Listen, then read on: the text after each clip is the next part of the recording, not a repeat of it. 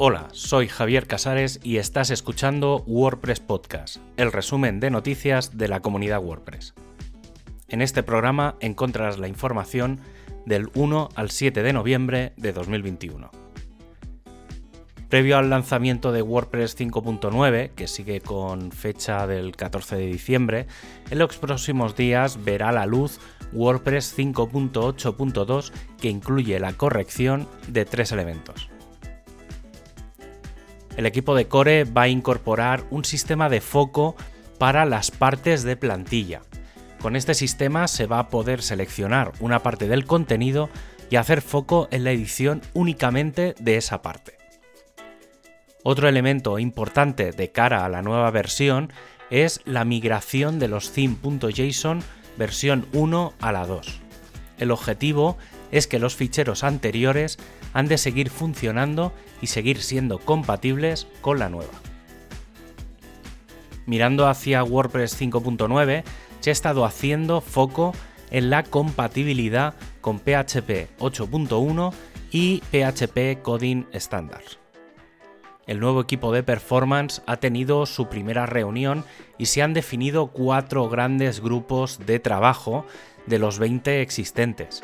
Estos grupos son imágenes, JavaScript, salud del sitio y medición.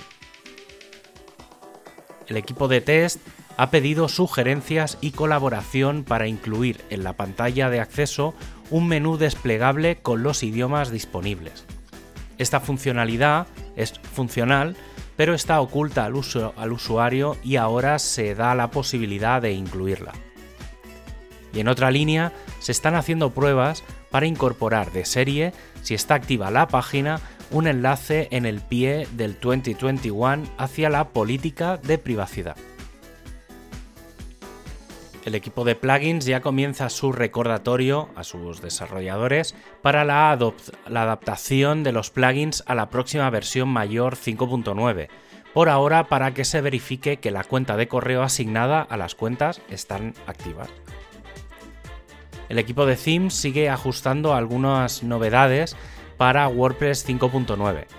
Uno de los trabajos está en la incorporación en el theme.json de bloques como quote o pull quote. También parece que se podría activar una funcionalidad para que los desarrolladores de temas puedan bloquear distintas plantillas o partes desde el theme.json y así los usuarios no podrían modificarla desde el panel de edición el equipo de diseño se ha puesto manos a la obra para mejorar los fondos en el editor, principalmente en el cover block. Actualmente podemos incluir una imagen de fondo, editarla, pero tras la edición el sistema comienza a generar problemas. Es por esto por lo que se está planteando crear una segunda barra de herramientas específica para facilitar la experiencia a la hora de la edición de las imágenes